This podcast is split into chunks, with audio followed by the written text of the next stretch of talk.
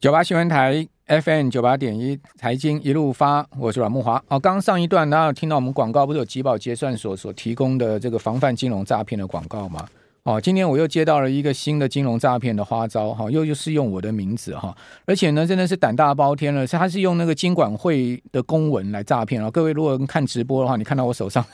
金管会的公文，下面还主任委员黄天木，还有金管会的官房啊，大家看一下哈，他上面是怎么说的？他说呢，关于阮木华核心团队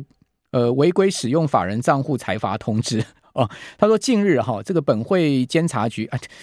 你既然要诈骗，你公文也写对一点。他这个金管会没监察局，叫检察局。他说本会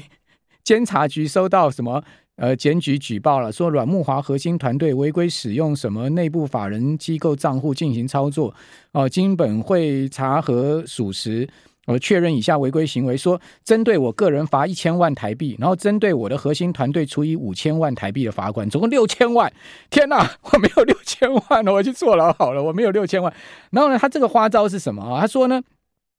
好，他说呢，呃，受处分人按照我我然后按照这个期间缴纳罚款之后呢。由每个账户所有人缴纳二十趴的保证金才可以解冻账户，也就是说呢，金管会说呢，呃，参加阮木华核心团队哈，你如果开账户的，哈，呃，因为我被罚了嘛，所以现在账户全部冻结，你拿不到钱。你如果要再拿钱的话，你要再缴二十趴的保证金，你才可以解冻你的账户。等于说你现在账户这个诈骗花招是什么？等于说你现在账户的钱已经全部被他吞了，被冻结了，他还要再骗你二十趴的钱。这个意思就对了，他用这个假的公文，各位可以看到，还有黄天木主委的呃这个官房哦，跟那个金管会的官房，太夸张了。现在金融诈骗到金管会了，哦，金管会 了解一下，你们已经被变成诈骗。不过他这个写错了嘛，金管会监察局，金管会我刚刚讲的是检察局，没有监察局。妈呀，这个金融诈骗实在有够夸张的哈、哦，真的夸张到不行了，怎么会是这样的德性呢？哎，好。呃，赶快来访问一下我们的期货分析师林昌兴，昌兴你好，罗大哥好。啊，其实现在真的是层出不穷啊，嗯，尤其是老人家真的要小心。我家有大老人家也是啊，就一直接到一些有的没有的，也有接到我的啊，我来跟他们讲如何加入会员，我就说你不跟儿子求证吗？他就说都是这样子哦，所以一定要特别留意，尤其您刚才讲那个什么百分之二十，就是你钱已经进去了之后。你他要解除设定，你还要再汇钱，所以大家记得哦，如果要你汇钱这两个字，绝对哦都不要汇，不管是什么警察什么，都是都要特别小心。对，听众朋友，只要有人叫你汇钱到特定账号去，这个账号呢，它不是什么这个可以被查询的账号，你肯定就不要乱汇哦。呃。这个，或者说呢，一一通电话打来跟你讲说，我是那个十八年没联络的远房亲戚，好说我现在手头缺钱，你赶快汇个两万三万给我，你也别乱汇。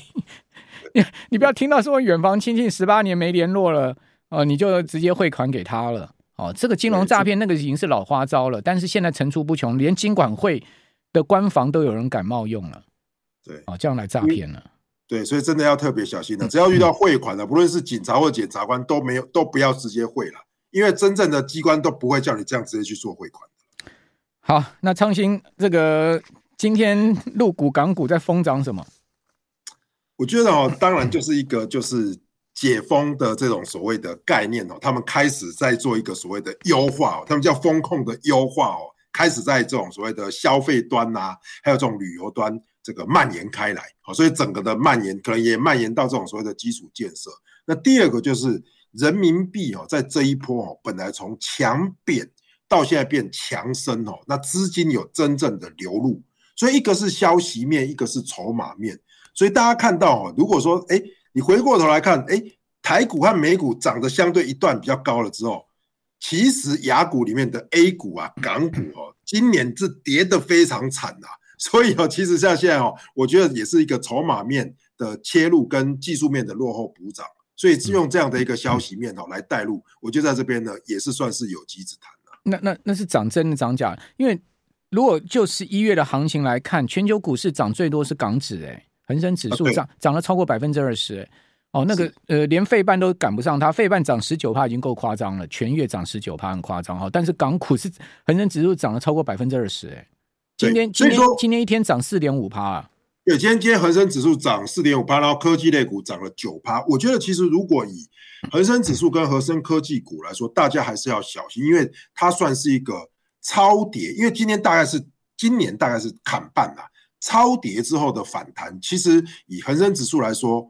以低点到现在已经涨了百分之三十。但是如果以大陆股市 A 股来说，其实这一波大概反弹起来，大概反弹百分之十五到十六左右。所以反过来说，其实 A 股我认为啦，比较有这种所谓的从动态清零到接近要解封，人民币又飙涨。可是如果以港股来说，在这边呢，我就觉得就建议大家不一定要去做追高的动作，反而应该观望。所以我觉得 A 股来说呢，可能还有机会可以来做一个所谓的。第四季哈，最后十二月的一个所谓的一个冲刺，毕竟他们今年哦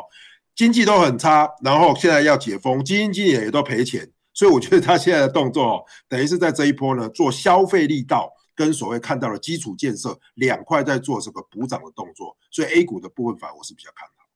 OK，哎，谢谢 BC 一六八斗内一路发好，谢谢。呃，小股乱窜部分红包行情启动，乐观观望哦，谨慎操作哦，谢谢 BC 的。呃，一番这个证言啊，同时加上斗内呃，另外台股已经看到贵买指已经是转成技术性牛市，跟这个道琼一样嘛，从低点上来已经涨二十趴了，是涨真的吗？就是说真正的呃低点就在十月出现了吗？那个贵买是十月二十六号，然后大盘是十月二十五号，好出现了这个熊市的低点吗？还是明年还有低点？呃，就是说呃，不管到年底的行情，到明年第一季的行情，你怎么看呢？我觉得这样子哦，是不是低点呢？这个事实上哦，很难在这边直接论断。但是我可以以这个所谓的现在经济状况来讲呢，大家如果去看哦，接下来的呃，应该是说十二月，包含明年的第一月一月了哈，第一季电子股的行情，或是电子股的这些营收，基本上呢，仍然是处于一个衰退的状态。那如果现在的这个整个景气循环还是处于一个衰退，到这个所谓的复苏的这个中间呢，还是在走一个衰退的末段的时候，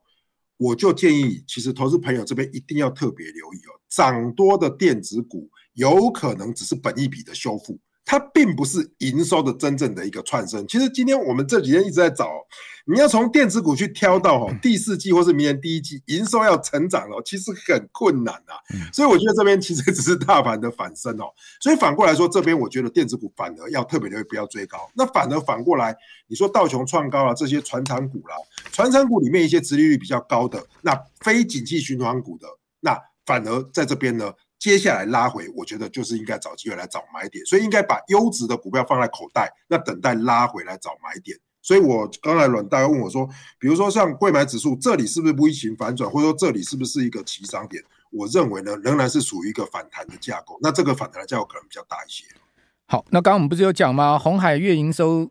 呃。减减了二十九趴哈，那那个年减十一点四趴哈，所以年月都是双位数减幅了。好，另外大益光今天也公布出来，十一月营收五十二点三亿哈，是二十四个月新高，月增零点三五趴，年增二十点二二趴。好，你从这样的一个数字可以看到嘛，大立光的营收增长已经开始出现乏力了嘛，月增不到一趴，但是年增是二十趴，所以等于说跟不上今年哦这个历月来的状况。哦，前十一月的营收年增二点九四趴，说虽然大立光第四季进入到传统出货旺季，但是市场整体需求力道并不强哦。哦，预估十二月的出货量较十一月会下滑。哦，这个刚才讲到说明年其实科技产业是整个景气是看绿的哈。那另外瑞昱十一月营收也公布是七十三亿哈，而是下探二十一个月的低点哈，月减了快一成，年减二十点五五七趴。哦，都几乎是双位数减幅哈，累计前十一月营收呢一千零五十四亿哈，呃年增九点四三趴，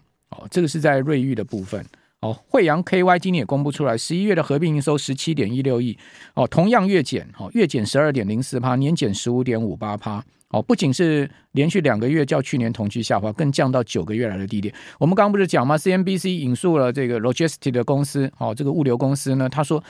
大陆啊，哦，大陆那个春节一月就开始放了，不用等到二十号放假了，一月就开始放农历春节，要提前两个礼拜放假，是真的吗？如果听众朋友您在大陆，或者您有工厂在大陆，或者说您是在对岸的听众朋友，是不是真的是这样子吗？都没订单呢？说订单掉四成哦。另外说呢，container 八到十一月从中国去的美国的 container 掉了二十趴。哦，是不是这样的状况呢？我我个人是不知道，我是看到媒体这样的报道。我那听众朋友，如果你有一手消息，等一下也帮我们踢上来嘛。刚从惠阳这散装的看起来并不是太妙嘛。对，所以说其实，但是今天今天我们也看到杨明也有说嘛，现在的这些所谓的船价呢，基本上也是一一样一直在掉，而且呢，现在所谓的很多的这个公司都是在去库存，而不是在。拉新货，那这样的话，其实你说船运也不好，货运也不好的状况下，其实这一波的反弹呢，我认为呢，我还是定调一比较强势的反弹呐。所以在这边，大家我觉得哈，逢高。真的不要去追了，应该是要减码才对。好，我们大陆朋友王大拿说：“木华哥晚上好，小编晚上好。”哦，谢谢你，你也晚上好。一月头放假很正常，说今年一月头放假，订单确实少，工人很怕隔离回不去，今年提前回去很正常。好，这是从对岸来的消息，提供大家参考。九八新闻台 FM 九八点一财经一路发，我是阮慕驊。我们谢谢呃。Young Chow 的 Donate 好，谢谢您说木华哥好，优质节目表达支持，谢谢您。呃，这个财政部七号哈，下个礼拜会公布十一月的进出，哎，对不起啊，后天呢，明天后天七号就要公布十一月的进出口统计哈。呃，说市场预估十一月的出口值可能落在三百八十三到三百九十五亿美金之间，哦，年减五到八趴。好，第四季不仅旺季不旺，而且可能是全年呢最惨的一季。哦，就出口其实已经出现很明显的动能在衰退的一个状况。哦，那甚至呃，主计总处其实预估明年的出口全年哦，它已经估到二零二三年全年出口是衰退的哦，进口也呈衰退。哦，气动大厂亚德客哦，直至节十一月的合并营收二十二点一亿，是七个月来的高点。哈，亚德客说呢，仍然难以预测何时可以明显复苏。哦，需求递延到未来几个月或者几个季度。哦，十一月的营收呢，较十月的十点九七四亿啊，增加十二趴，就月比增十二趴，但比去年同期呢增十四点八五呃八四趴，是五个月来的高点。累计今年前十一月哦，较去年同期增了三点六五趴。亚德克是说，十一月接单金额高于出货哈，过去几个季度影响出货不确定因素啊，那现在目前看起来有些朝向正面发展哈，不过他说呢，还是很难预测啊。呃，整个景气何时可以明显复苏了？短期内出货会受到大陆的部分城市对疫情的管控，以及客户观望全球高通膨跟地缘政治情况演变。哦，还有呢，决定何时下单，哦，这些都是变数。好，那我们刚刚讲说大陆的状况哦，就是说是不是春节提早放哈？那我们蛮多消息进来哈，跟你有没有报告。呃，有人说我们这儿大概一月二十号放假，哦，那就正常嘛。哦，有说。呃，富士康已经将机具移往广东华呃荣华逐步撤退哦，是撤退郑州吗？哦，还有呢，说嗯、说富士康一月二十号台干就可以返台过年了，返台一月二号，一月二号哦，一月初一月二号就直直接放元旦接春节，哦，都不用回去了。还有呢，班门古图说没有哦，我最我今天早上跟大陆开会，哦，我的。这个大陆厂商呢，还会到一月十五号才放假，所以各方说法都有了，是不是？长兴对，不一而足，不一而足。大陆太大了，所以不能用一个事情来概括全部。而且，而且我觉得哈，其实现在的风控开始放开，也是一个好机会了。就是风控放开之后，没有那么严格，那接下来大家也要。过春节要过春运了嘛，所以等于是说，我们现在看到大陆的消费市场是慢慢的有点在复苏，可是科技产业全球的要复苏，可能没有这么快，所以我觉得听众朋友在做操作的时候，有时候这种时间差哈，你还是要特别留意啊，尤其这种科技股到了明年的第一季，可能一样营收会往下滑，所以这时候其实在科技类股短线的反弹呢，我觉得还是要见好就收了。好，那明年的。要公布的第四今年第四季的财报一定不会好嘛，对不对？对。好，那明年第一季的季报应该也不会好，所以至少有两季度是不会好的财报。对。那如果说情况差一差差的话，半年报也不会好。对，对不对？好，所以呃，最后可能股市经过这一波的反弹上去之后，可能还是要做一些估值的这个呃考验。哦，就是说股价涨涨上去了嘛，那涨上去谈多了，好谈多了，自然基本面的问题就来。你你基本上你空头开始在涨的时候，空头空头上转为这个多头开始在涨，可以讲无稽之谈，但是你不能一直无稽之谈，你到最后还是要有机了，是这样的一个意思吗？是，但是哦，我我觉得这边还是要特别提醒听众朋友，就是说，虽然哦，我们看到这个明年的第一季可能这些财报都不好，但是不建议大家这边龙券去放空股票，因为这边很多包含到现在为止，台股很多都是轧空的，就你看到基本面不好。你你手痒你去空它，对不对？现在就变成是筹码战，所以也就是说，在这种财报空窗期的时候，有时候你看到哎，可能不一定会赚钱哦，景气不好哦，我会建议大家，你宁可空手，或是拉回买，或是获利了结。但是放空股票这个动作 相对的比较风险高，尤其开始明年第一季到这个呃第一季到第二季，可能有一些要配股配息啊，要陆续公布的时候，我认为这边呢，其实就是静待落底的时候来到。好，那另外我们从其他的另类商品来看，好，就是说，比如说油价，油价上周反弹嘛，美油涨五趴，布油涨两趴，哦，结束了连续三周的下跌，好，那在此前一周都是跌四趴多。那油价，呃，你怎么看后市呢？我觉得油价哦，其实大家这边真的不要看得太空哦，为什么？因为其实。现在的油价反应的哈，还有一个点还没有爆发，就是说，如果说中国的风控哦开始放开的时候，其实包含哦，Bloomberg 他们在预估的时候，就会预估哦，会把一个点当做是一个比较不确定的动态性。假设中国的风控继续严格，那油价也许压在这边。可是如果中国的风控打开的时候，哎，这个时候原油的需求就会马上上来，那这时候原油油价有可能就是哎往上去拉。哦，所以说其实这边看到，虽然是景气看起来没有那么好，可是油价今年度哈也是从一百二哦一百三哦回到回撤到八十嘛。那这边我觉得有我也同样的道理，就是说不要去放空油。但是呢，如果在这边彻底的同时，也也许有机会呢。各位看到这几天油价开始拉，就是中国这边呢开始有一点所谓的一个松绑的活动会出现。所以这边我认为油还可以做一个短多的动作。好，那上周五哈，其实美国。这个劳工局公布出来十一月的非农哈是超出预预预期的好哈，新增了二十六万三千人，呃，这个之前估计是二十万人，前一个月呢是二十六万一千人，哦，是连续七次哈七次超出了预期，好，所以等于美国就业上仍然是非常非常强劲哈，呃，今年以来平均数了哈，每个月是三十九万两千人。哦，那现在目前还是在五十年来哦，就半个世纪来美国最好的一个就业情况，失业率三点七，好，没有变动，好，那失业人口大概六百万左右，好，劳参率小幅下降，好，到呃百分之六十二点一，预估是六十二点三，前一个月是六十二点二，好，那新增就业人数里面最多的是像休田休闲酒店业增了八万八千人，另外政府部门也增了四万两千人，主要是美国的地方政府。啊，怎么看美国就业市场怎么那么强劲呢？呃，说医医疗保健啦，政府部门都在新增雇员，然后零售运输跟仓储相关行业是下降。哦，那因为这个消息公布出来之后呢，哇，这市场对于美国联总会后面升息的信心啊，就是说升息的这个预期又又转趋相对强烈一点。对，所以说投票要特别留意哦。这边其实如果你看很多的媒体哦，都开始。会跟你说哇，CPI 明年就会开始大幅下降。可是呢，忘记一件事情，就是说，如果说看油价哦，如果是有僵，在这边僵持不下，在七十块、八十块不动，接下来美国去反映这些 CPI 很重要一个成本就是工资。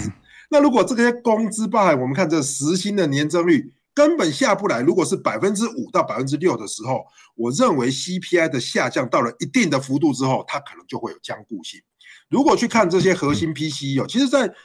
呃上个礼拜公布出来，也是大概在百分之五上下，所以它并没有明显的下滑，反而有反反弹的幅度。所以他跟你刚才问我说，哎，那为什么会这样？很简单嘛，大家都想出去玩，那服务业要需要以前的人进来上班啊，我找不到人，那我当然时薪要把它往上调，时薪一往上调，整个工资的这个结构它就会容易往上升，那就不太会有基期太高的一个效应。所以接下来的联储会，我觉得啦，真的要把通膨哦压到什么三以下哦，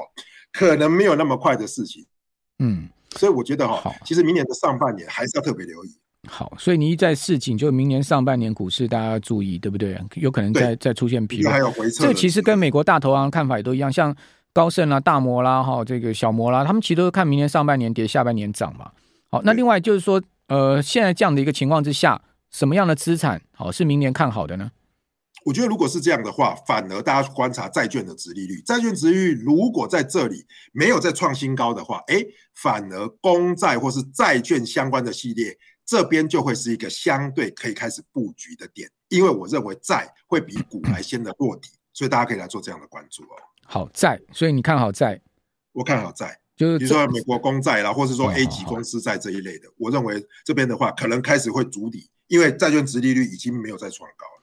对哦，这个美国这个十年期国债殖利率啊，在上周五最高曾经升到过三点六三哈，升了大概差不多十三个基点哈。那尾盘则是跌破了三点五到三点四七下方啊，创下九月二十一号来的新低。好，收三点四九，好，全日跌一个基点，全周跌了十九个基点之多，是连续两周下跌哦。呃，两年期国债值率全周更是跌了十八个基点，是连续两周下跌，收在四点二七，显见这个债市确实是现在目前看起来，这个殖率是持续在往下修了，对不对？对，所以就而且如果说是景气循环衰退的时候，也许债会比股哦来的防御性高一点点。好，所以大家可以做这样的配置。好，再多配一点哈，股票的话，可能你就选一些优质、比较优质、质优龙头之类的哈。好，非常谢谢谢林昌兴。